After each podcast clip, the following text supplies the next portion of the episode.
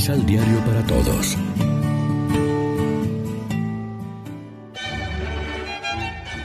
Proclamación del Santo Evangelio de nuestro Señor Jesucristo, según San Mateo.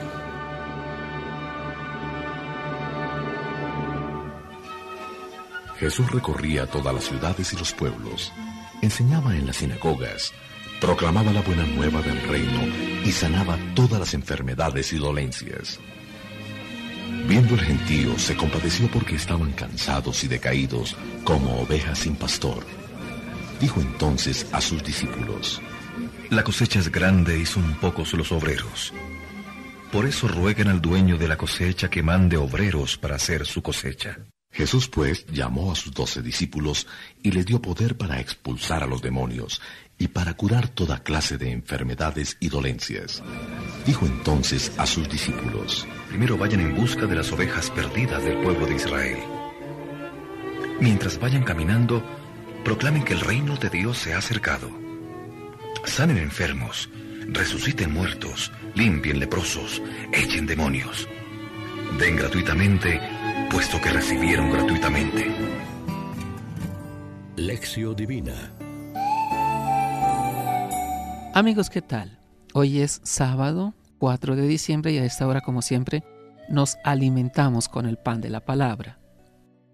Mediante las imágenes de las ovejas y de la mies, constata Jesús una urgencia pastoral. De renglón seguido tiene lugar la misión apostólica de los doce, con las consignas misioneras del Señor para tal envío.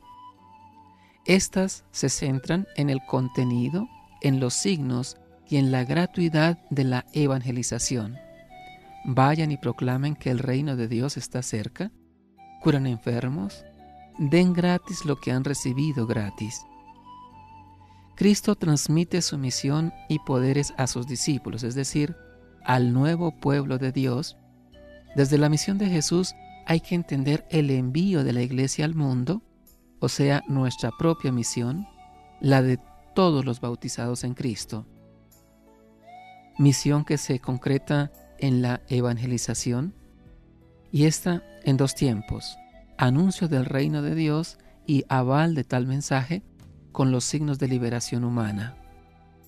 El Evangelio esencial que hemos de transmitir y testimoniar es la alegre noticia de que Dios ama al hombre, lo invita a la fe, a su amistad, a su adopción filial y a la fraternidad humana mediante el seguimiento de Cristo, que es el hombre nuevo. Por el envío de los apóstoles queda patente que la evangelización es un servicio sin factura. Hay que dar gratis lo que gratuitamente hemos recibido, es decir, el anuncio de la salvación por la fe. Este dar no va a empobrecernos, sino todo lo contrario. El Evangelio no se tasa ni se vende. Si no fuera gratuito para todos, hace tiempo que lo habrían acaparado y domesticado los ricos, incluyendo de su monopolio a los pobres, cuando fueron y son estos precisamente los destinatarios preferidos del mensaje de Cristo sobre el reino de Dios. Reflexionemos. Nos fortalece un Dios que se expresa a favor de los que le claman con fe firme y decidida. Al ver a la multitud de necesitados que ha generado el sistema actual, ¿nos conmovemos y actuamos? Oremos juntos.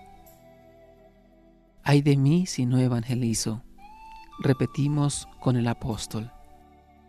Manténnos, Señor, firmes en nuestro compromiso misionero para que convertidos a tu amor y al de los hermanos, preparemos tu venida con el gozo del Espíritu. Amén.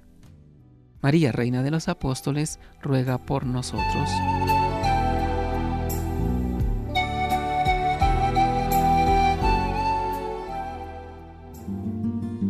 Complementa los ocho pasos de la Alexio Divina adquiriendo el emisal Pan de la Palabra en Librería San Pablo o distribuidores. Más información www.sanpablo.co